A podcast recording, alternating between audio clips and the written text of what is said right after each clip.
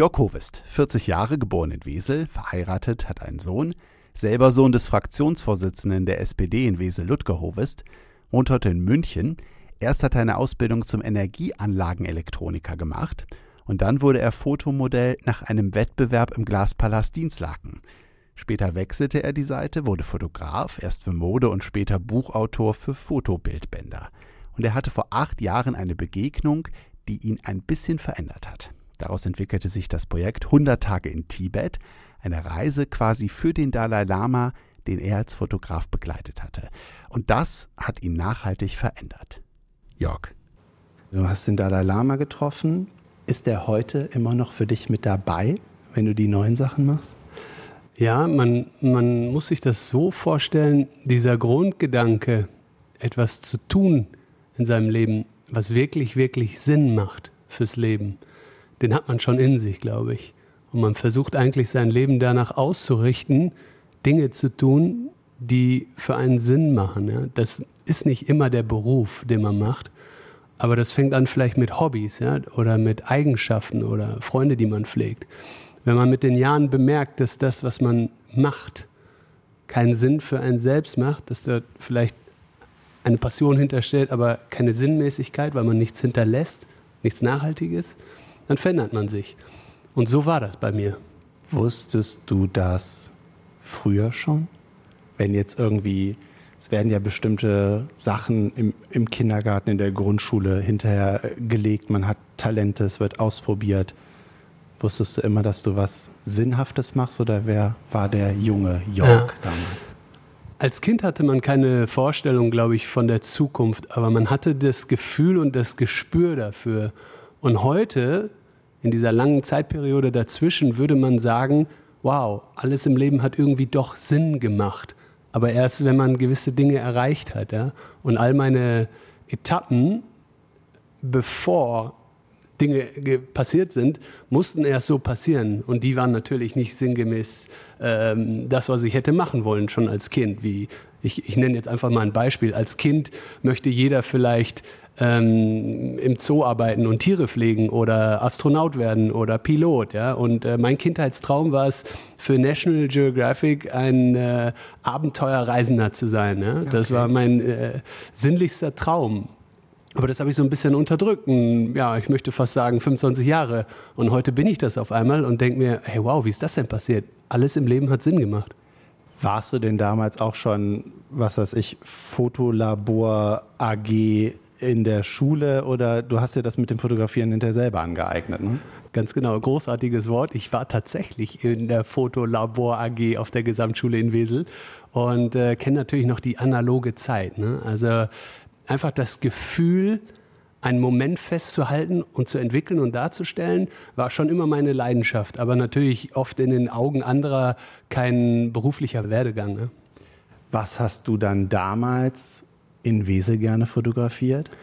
Ach, das fing an mit klassischen Motiven wie zum Beispiel unsere Weidebäume in Wesel, ja. Dann die kaputte Brücke, die alte Brücke, die alte Rheinbrücke, mhm. den Auesee, viel Natur, was will man schon großartig in Wesel fotografieren. Aber ähm, ja, so waren quasi die Anfänge der Fotografie bei mir. Ja. Wie haben dich da deine Eltern geprägt? Also man weiß, ja, dein Vater ist, ist Politiker, was, was hat deine Mutter gemacht? Wie? Also die deutlichste Prägung meiner Eltern kam, glaube ich, in Bezug auf mein heutiges Leben durch die Reisen. Wir hatten das Privileg, auf vielen, vielen wunderschönen Reisen um die ganze Welt zu fliegen, schon im jungen Alter. Und dort kam es immer häufiger vor, dass meine Eltern eine, eine kleine Kamera mitgeführt haben, aber völlig talentlos versucht haben, äh, Urlaubsszenerien zu fotografieren. Ja? Und da war es einfach mein Part als kleines Kind schon in echt jungen Jahren, ähm, den die Kamera abzunehmen, damit ich das mache. Ja? Das mhm. hat dann auch in der Familie jeder gecheckt. Okay, der Kleinste macht dir die besten Bilder. Jörgi, das ist dein Part. Ja? Und äh, so kam ich in den Genuss, die ersten Fotos zu schießen, schon, ich glaube, mit zehn Jahren. Ich hatte dich ja gebeten, dass du dir auch drei Musiktitel, die dir irgendwie in deinem ganzen Leben was bedeutet haben, wichtig sind, was auch immer.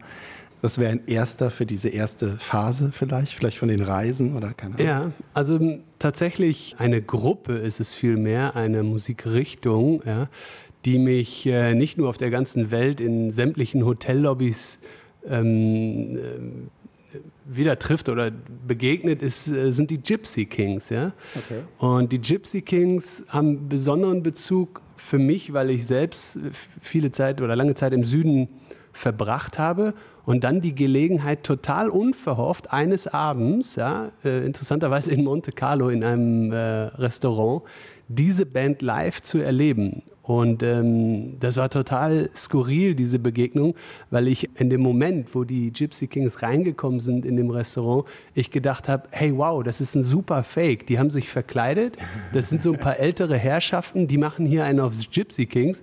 Ich glaube, ich, ich saß mit dem Rücken zu denen, ich hatte mich gar nicht mal umgedreht, weil ich die Musik toll fand und habe mir gedacht, oh, die treffen den Ton aber echt perfekt. Ne? Also muss ich echt sagen. Da habe ich mich irgendwann umgedreht, so ein bisschen geklatscht und dann habe ich erst gesehen, dass das ganze Restaurant dort wirklich hinstarrt und diese Gruppe beobachtet. Das waren die Gypsy Kings, ja. Welches wäre der Titel, den wir hören? Bailame, Volare? Was? Genau, Volare zum Beispiel. Ja, Happy, gute Laune, Volare, das wäre so ein Lied. Pienso que un sueño parecido no volverá más. Y me pintaba las manos y la cara de azul.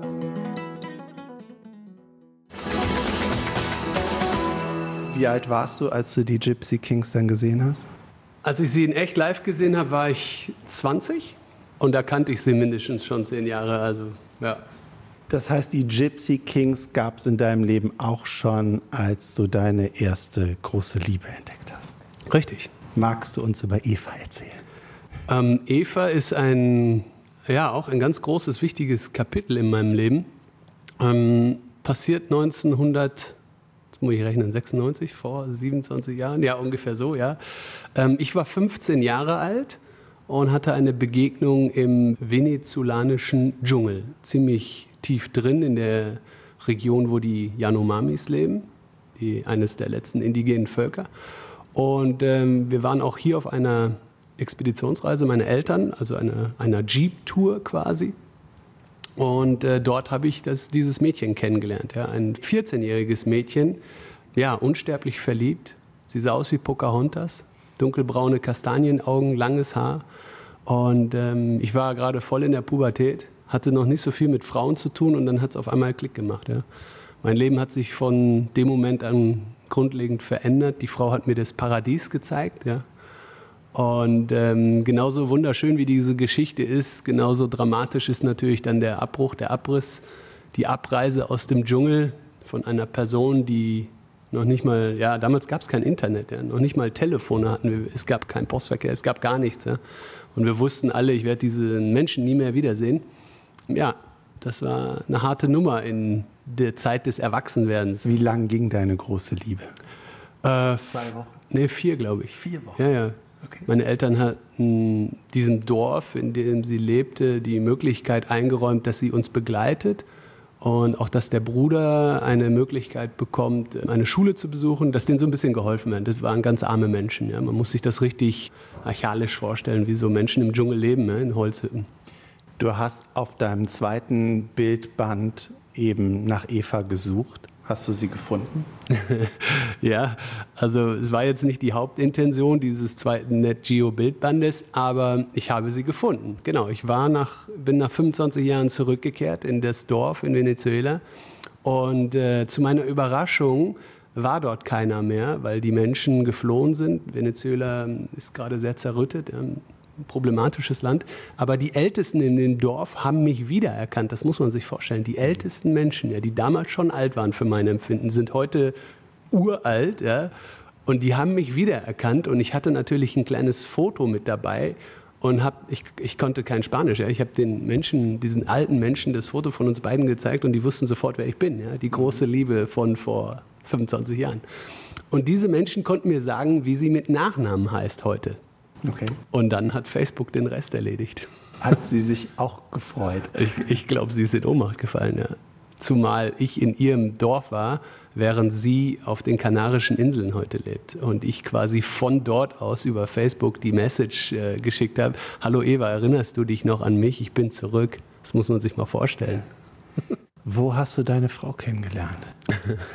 Meine Frau habe ich in Südafrika in Kapstadt kennengelernt in dieser Branche. Ja. Sie ist selbst Fotomodell mhm. und ich glaube, ich habe sie auf einem Casting kennengelernt. Ja, ganz klassisch. Ja. Okay. Ich würde jetzt gerne deinen zweiten Musiktitel hören, den du im Kopf hast. Okay.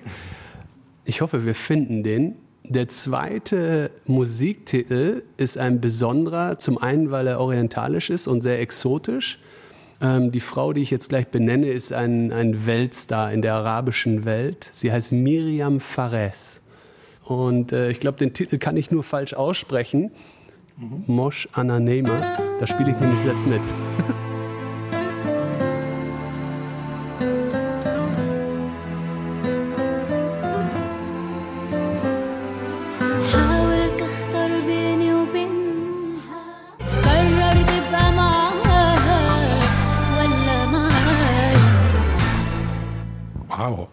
super Titel. Ich, äh, Weltmusik.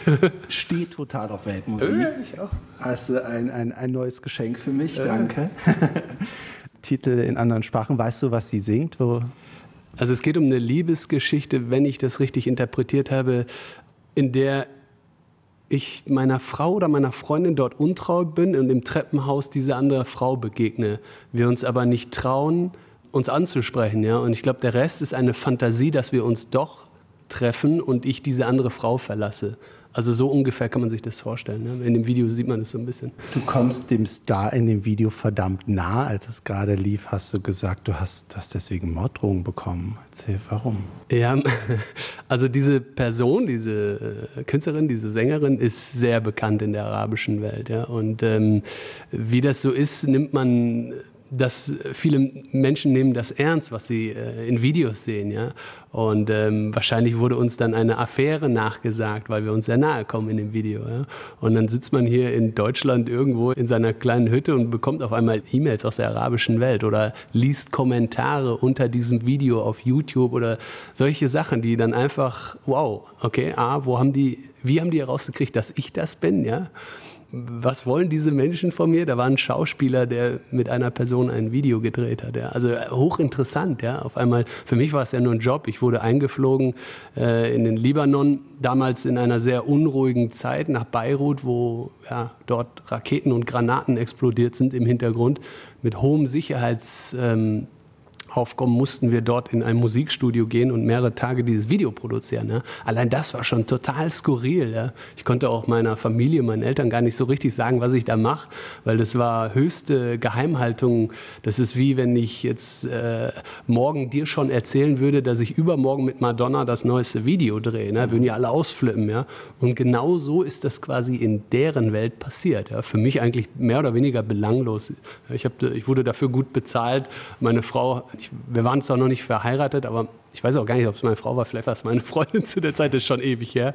Die hatte gar nichts dagegen. Ja? Das war einfach ein Job, den du als Model durchaus äh, öfters mal so angeboten bekommst. Ne? Klar, ich meine, dadurch, dass deine Frau selber dann ja auch Model ist, war, wird sie ja da auch Verständnis für haben. Da Absolut, ja. wahrscheinlich ja kein Problem. Aber du bist ja ein hübscher Mann, also wärst ja auch wahrscheinlich kein Model gewesen zwischendrin. Jetzt bist du viel unterwegs. Äh, du hast mit Mode zu tun, dann auch mit hübschen Frauen. Hier das Video äh, mit deinen Expeditionen und mit den Sachen, die du machst, lässt du deine Frau dann ja auch viel alleine. Da, mhm. äh, wie, wie, wie geht sie damit um? Äh, ganz kurz formuliert, also meine Frau ist es gewohnt, auch mal 40 Tage am Stück überhaupt nichts von mir zu hören. Ja, also das hat sie jetzt schon öfters nicht nur überlebt, sondern auch erlebt. Ich versuche das zu vermeiden, wir sind heute auch mittlerweile in den Genuss gekommen, ein Satellitentelefon benutzen zu können für die nächsten Reisen. Das war damals nicht so. Aber also zumindest ein Lebenszeichen kommt dann schon jetzt durch innerhalb von, ich sag mal, mindestens oder spätestens eine Woche. Ja. Aber damals war es nicht so, genau. Kommen wir auf die Begegnung mit dem Dalai Lama. Erzähl doch mal, wie hat sich dein Leben in dem Moment angefühlt, bevor du ihn getroffen hast. Was war die Veränderung und was ging dann los? Also die Veränderung oder vor der Veränderung gab es die Suche, ja? die Unzufriedenheit und die Suche. Man ist unzufrieden mit dem, was man macht, vielleicht auch mit seinem Leben, mit einer Situation, mit den Umständen. Und ja, viele suchen sich Hilfe in der Meditation, viele suchen sich Hilfe, belesen sich.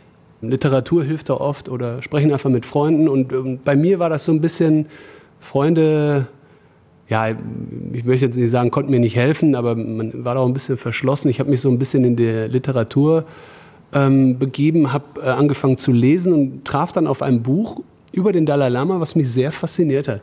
Einfach unter dem Aspekt, dass er eine Ideologie des Mitgefühls pflegt zur Lösung all seiner Probleme oder der weltanschaulichen Probleme generell für Menschen. Dass wir viel mehr über Mitgefühl und Liebe und Wertschätzung nachdenken sollten. Und das ist jetzt einfach gesagt, aber schwierig umzusetzen, haben wir auch schon alle mal gehört. Aber wenn man sich mit ihm befasst und über ihn liest und dann auch die Gelegenheit hat, ihn mal zu treffen oder ihn mal zu hören, dann versteht man schon viel besser, was er meint. Man muss das nur jeden Tag reflektieren. Und dahingehend war meine Idee, diesen Menschen irgendwie zu danken oder ihm was zurückzugeben. Und ich hatte die Idee, einfach damals zu sagen, cool, was kann ich denn? Was, was braucht er denn? Ähm, vielleicht ein paar Fotos? Ich bin ja Fotograf. Dann frage ich doch einfach mal bei der Regierung an, ob ich mich dort irgendwie ehrenamtlich engagieren könnte. Ja, die Leute haben laut gelacht, die haben gesagt, Jörki, das würde, glaube ich, jeder Fotograf so versuchen wollen, wie du es gerade schilderst. Ja? ja, aber wenn man das nicht tut und nicht versucht, dann hat man auch nie einen Erfolg und bekommt keine Antwort. Und wir haben die Antwort bekommen. Ich durfte ihn fünf Tage lang begleiten. Dann hast du ihm quasi versprochen, sein Land, was er selber nicht mehr betreten darf, zu bereisen. Nimm uns mal kurz mit, wie diese Reise für dich war. Also die intensivsten Bilder und Eindrücke in meinem Kopf sind immer menschlicher Natur.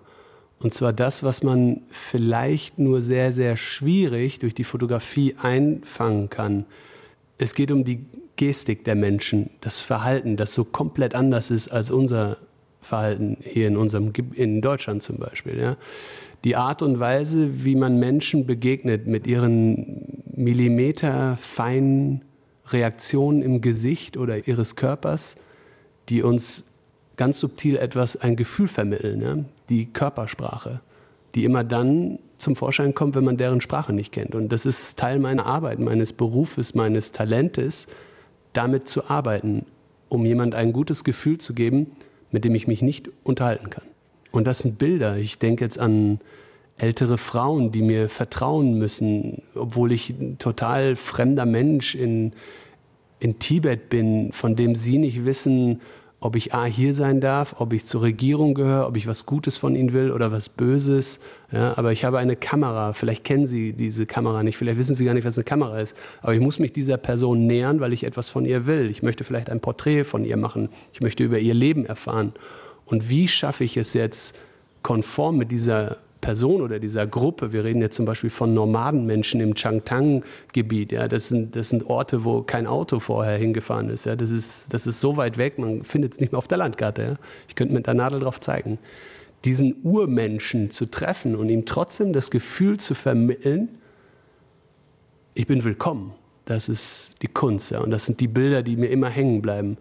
Und ich glaube, das geht nur, wenn man von Grund auf ein gutes Herz hat, ja? wenn man Gutes zeigen kann, geben kann. Der Bildband heißt 100 Tage Tibet, hat dich dann zu zwei weiteren Projekten inspiriert. Das eine haben wir schon drüber gesprochen. Dein, dein drittes Projekt mit den Ozeanen. Wie ist da die Inspiration? Also du hast, klar, du möchtest Bilder machen, du willst Sachen, Menschen und vielleicht auch Landschaften festhalten, die, die nicht so einfach zu bereisen sind. Ist natürlich jetzt auch ein Marketing, dass es eben 100 Tage, 100 Tage, die 100, also dass es quasi eine Serie ist, wie das erste ist sehr persönlich, das zweite, wie ist, wie ist dein persönlicher Bezug zur dritten Sache? Ja, die Ozeane liegen auch sehr nah bei mir, weil ich ein Wassermensch bin, Sternzeichen Fische, das Meer liebe, den Horizont und die Weite und die Urgewalt dieses Elements, ja aber ich darüber hinaus immer schon Dinge ausarbeiten wollte, die den Menschen bewegen. Das ist meine größte Intention. Es gibt viele Ungleichgewichte auf dieser Welt, die korrigiert werden müssen. Und ich glaube, dafür bin ich hier auf der Welt. Ich bediene ein Themenfeld, über das nicht gerne gesprochen wird. Ja. Deswegen nennt man mich auch gerne den investigativen Fotograf. Tibet ist so ein No-Go. Tibet war so eine Herzensangelegenheit von mir, über die keiner sprechen will, ja, über die keiner sprechen darf. Und daraus ergab sich so ein Mysterium, ja. Shangri-La, die große Sehnsucht, Nirvana, Tibet, keiner weiß was davon, die geilsten Geschichten kommen daher. Ich habe gesagt, ja, warum, warum redet da keiner darüber? Ja, ah, okay, man darf da nicht hin, das geht nicht, Dalai Lama. So ist das entstanden, ja, diese Wissbegierde, etwas zu erforschen, was man nicht kennt. Genauso viel hielt sich das äh, mit, ja, nicht unbedingt mit meiner alten Liebe und Sehnsucht nach Venezuela, dort diese Frau wieder zu treffen, aber einfach diesen indigenen Menschen in dem Wald zu helfen, deren Fokus wir nochmal ins Leben rufen müssen, damit wir aufpassen können, dass wir dort nicht weiter diese Machenschaften, diese wirtschaftlichen Interessen verfolgen, die die Wirtschaft nun mal macht. Ja? Wir haben da viele Probleme. Und ich wollte mit diesem Projekt zeigen, dass dort Menschen in dem Wald leben, die es gilt zu beschützen. Ja? Das sind auch wieder so Geschichten, die keiner erzählt, weil es einfach viel zu schwierig ist, dorthin zu reisen. Und genauso ist es mit den Ozeanen. Die Ozeane bilden heute ein Thema für uns alle, weil es uns alle angeht. Wir werden zum einen überschwemmt von negativen Beispielen und Bildern, wie wir diesen Planeten zerstören und verschmutzen und überfischen und mit Plastik. Und es gibt noch tausend andere Geschichten. Also der Fokus ist da und jeder ist betroffen. Also es gibt keinen Menschen auf der Welt, den ich getroffen habe, der nicht irgendwie davon berührt ist, was wir im Moment mit unseren Ozeanen tun. Ja? ja und ähm, Strategie oder nicht, die Geschichte ist einfach hier, dass ich nicht mehr tatenlos zusehen kann, nichts zu tun. Und dahingehend das Projekt mit den Ozeanen erfunden oder ins Leben gerufen habe, eine Lösung zu zeigen für all diese Probleme. Und das ist die Kernmessage, der rote Leitfaden von diesem Projekt, die Lösung für die Ozeane auch Wesels Fußgängerzone hat keine Plastiktüten mehr. Die ersten Supermärkte nehmen Strohhelme aus Plastik Super. irgendwie aus dem Programm. Das ist ja das, wo man, wenn es gerade um Meere, Ozeane geht, äh, am meisten hört. Der Plastikmüll da drin zu, ähm, zum Amazonas. Da ist ja immer das Stichwort bloß kein Nutella wegen dem Palmöl. Was, wenn du sagst, das Buch bietet die Lösung, was könntest du den Leuten sagen, worauf, was wäre dir wichtig, worauf die die Leute noch mehr achten? Ähm, also die Liste ist viel zu groß, um jetzt irgendeinen persönlich anzusprechen, aber man muss sich das so vorstellen, jeder Mensch ist anders, ja. Und jeder interessiert sich für andere Dinge, ja. Dem einen ist diese Plastiktüte vielleicht noch extrem wichtig und dem anderen ist schon längst klar, dass das verändert werden muss, ja. Genauso wie ein Plastikstrohhalm, völlig überflüssig, ja dass Glasflaschen gesünder sind als Plastikflaschen und dass Rückstände in unseren Kreislauf äh, gespült werden. Ja? Das ist ein Wissen, was ich nicht neu erklären muss. Das wissen die Menschen schon. Aber was können sie wirklich tun? Ja? An erster Stelle, glaube ich, ist die Verbreitung dieses Wissens essentiell wichtig, damit eine Bewegung kreiert wird, eine Energie, die auch für die Kinder und die Zukunft der Welt wichtig ist. Ja? Wenn wir alle dafür sind, dagegen zu sein, dann wird was passieren. Und das fängt im Haushalt an, das fängt mit unserem Verhalten an. Aber ich glaube, das Allerwichtigste ist, dass wir das akzeptieren und darüber sprechen, dass wir das gut finden, ja, was Leute machen, Lösungen vorbringen, Ansätze, ja, Veränderungen. Und da ist auch die Industrie gefragt, ja, große Konzerne, wir können nicht ignorieren, dass wir alle jeden Tag Plastikflaschen brauchen von den großen Firmen, die wir vielleicht gar nicht mehr mögen. Ja? Die große Firmen, bei denen wir mit dem Finger drauf zeigen und sagen, ihr seid die Umweltverschmutzer. Wir nutzen deren Produkte. So. Und wir essen auch das ganze Essen, was wir essen von denen. Ja? Klar sind das die Bösen. Ja? Aber wie können wir jetzt die Welt verändern? Wir müssen uns anpassen. Wir müssen eine, eine Haltung annehmen. Ja? Wir müssen äh, keine Massen an Thunfischdosen kaufen, die immer billiger werden. Ich glaube, unter einen Euro. Ja? Das ist kein, kein Tier, das gezüchtet wird. Das wird diesem Planeten entnommen. Einfach entnommen. Ja? Das sind 100.000 Millionen Tonnen jeden Tag. Ich frage mich, warum es überhaupt noch Thunfisch gibt. Ich habe das live erlebt ja, und ähm, möchte das erklären und zeigen. Es gibt Millionen Lösungsansätze, auch für diese Sachen. Ja. Aber es geht um das Wissen und das Verhalten, das jeder Mensch an den Tag bringt. Interessiert es ihn oder ignoriert er es? Und die Ignoranz führt zu Stillstand. Aber die Akzeptanz kreiert einen Trend auf der Welt. Wir haben schon viele Trends bewegt, erzeugt. die die Welt komplett neu gestrickt haben. Und das, dabei sind wir gerade. Es geht uns alle an. Die Ozeane gehen uns alle an. Wir werden eine Haltung annehmen und wir werden uns anpassen und dann werden wir den Planeten retten. Da bin ich fest von überzeugt. Du hast ja gesagt, es ist dir wichtig gewesen, irgendwas zu kreieren, was bleibt. Hattest du zu dem Zeitpunkt deiner Wende ja quasi auch schon, du, du hast einen Sohn, hast damit was Nachhaltiges geschaffen. da kommen wir auch, würde ich gleich gerne noch darauf zu sprechen kommen, würde aber noch gerne deinen dritten Musiktitel vorher hören. mein äh, dritter Musiktitel, der kommt jetzt einfach mal, weil du das Thema Sohn ansprichst, ja, weil du meinen Sohn gerade angesprochen hast. Der kommt von ihm.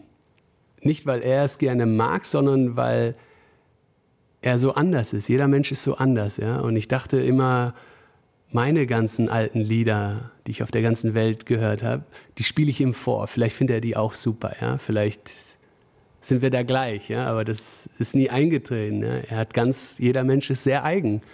Und ähm, so widerfährt es uns, dass wir über Jahre hinweg ein und denselben Titel ihm vorspielen müssen, welcher so gar nicht so in mein Repertoire passt, aber wir es einfach toll finden, jetzt bin ich gespannt zu sehen, wie er sich freut. Ja? Und das ist der Titel von David Getter, Dangerous. Okay. Ich muss dazu sagen, mein Sohn hört diesen Titel schon seit sehr langer Zeit, noch lange bevor er wusste, was das Wort dangerous bedeutet. Also er kann ja kein Englisch. Also jetzt ist er neun, jetzt habe ich es ihm ein bisschen erklärt, aber wie auch immer er auf dieses Lied gekommen ist, das ist sein Lieblingslied. Und wir müssen es teilweise 20 Mal am Tag hören.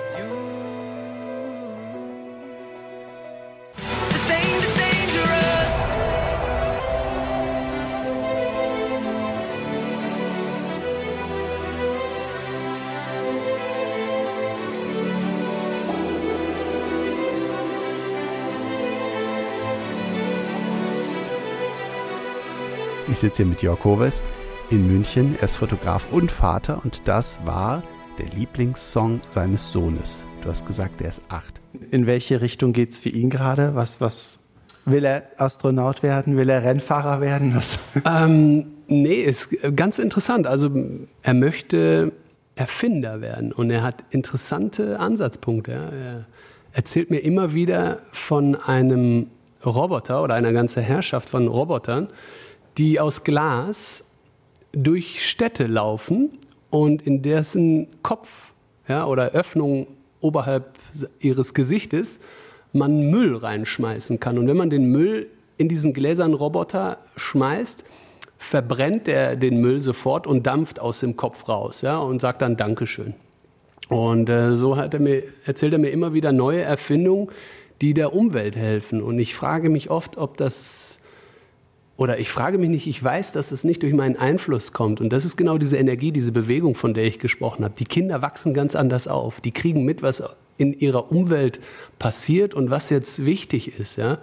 Äh, also wir als Kinder haben uns wirklich nicht, wir haben uns überhaupt nicht geschert um Umweltverschmutzung. Wir waren die Jungs, die die Kaugummis ausgespuckt haben und die Dosen in die Ecke gepfeffert haben und so. Ja? Wir haben Glasscherben produziert, indem wir sie kaputt gehauen haben. Aber Kinder heutzutage machen das nicht mehr. Ja? Also er zeigt mit dem Finger drauf, wenn er jemand sieht, der Müll wegwirft oder den Mülleimer verfehlt oder irgendwie nachlässig mit der Natur umgeht. Und dahingehend kommen diese Erfindungen oder diese Geschichten in seinem Kopf, dass er sich Sachen überlegt, wie er die Welt später besser macht. Ich finde das großartig, ja. Und äh, rede kann, oft mit ihm darüber. Man kann da Kinder ja auch viel einfacher überzeugen, wenn man denen, um jetzt bei, bei den Naturbeispielen, die du auch hattest, zu bleiben und es weiterzuspinnen, wenn man denen zeigt, wie mit Tieren umgegangen wird, dann, dann werden die wahrscheinlich eben nicht mehr das anpacken. Das, das bleibt da viel nachhaltiger, als wenn man es den Erwachsenen sieht, eigentlich viel besser verstehen sollten zeigt teilweise. Was ist das nächste Projekt für dich? Worauf passen noch die 100 Tage? Welcher oh. Kontinent? Was wird noch erkundet? Hast du schon ja. einen Plot wie? Also ich muss dazu äh, vielleicht nochmal sagen, das Aller, Allerwichtigste in diesem ganzen Arbeitsspektrum ist, man muss auch Geld verdienen. Ja? Und ähm, mein Leben hört sich super an, die Projekte und die Fotos und die Filme, wir produzieren auch einen Dokumentarfilm momentan, das kostet einen Haufen Geld und das muss man erstmal wieder verdienen. Ja? Und das verdient man nicht, während man auf Reisen ist. Und 100 Tage ist nur die Reise. Danach beginnt eine Entwicklungsphase dieser Projekte oder Auswertung dieser Projekte, die nochmal anderthalb Jahre dauert. Ja? Also insgesamt ist man mindestens drei Jahre beschäftigt, indem man nicht unbedingt viel Geld verdient. Und wehe, das Projekt ist nicht gut genug und verkauft sich nicht. Dann hat man 100 Prozent riskiert und noch mehr verloren. Deswegen muss man immer erst abwarten, ob ein Produkt oder eine Geschichte sich gut verbreiten lässt, ja? ob man das Produkt verkauft, wobei diese Produkte nur Merchandising-Artikel sind. Ich verdiene ja mein Geld dadurch, dass ich Vorträge halte, ja? Multivision-Shows, in denen ich den Menschen da draußen meine Geschichten in einer authentischen Weise vermittle. Ja? Also ich bin abhängig von diesen Multivision-Show, für die ich in ganz Deutschland bereise, um meinem Publikum diese Geschichten zu erzählen. Wann bist du da das nächste Mal in Wesel, weißt du das? In Wesel äh, gibt es außer dem Scala, glaube ich, genau, Scala Kulturspielhaus, noch keinen, der irgendwie eine Veranstaltung hinge hingezaubert hat. Aber ich wünschte, es käme mal einer auf die Idee, die Niederrheinhalle ähm, zu befüllen. Ich weiß gar nicht, ob die noch bespielt wird. Okay, du, du wärst buchbar. Ja, klar, jederzeit. jo, ich glaube, ich bin so langsam am Ende. Danke für die Zeit. Gerne. Äh, vor allem für Musiktitel Nummer zwei. Mhm. Deine guten Geschichten hat mich gefreut. Sehr gut. Dankeschön.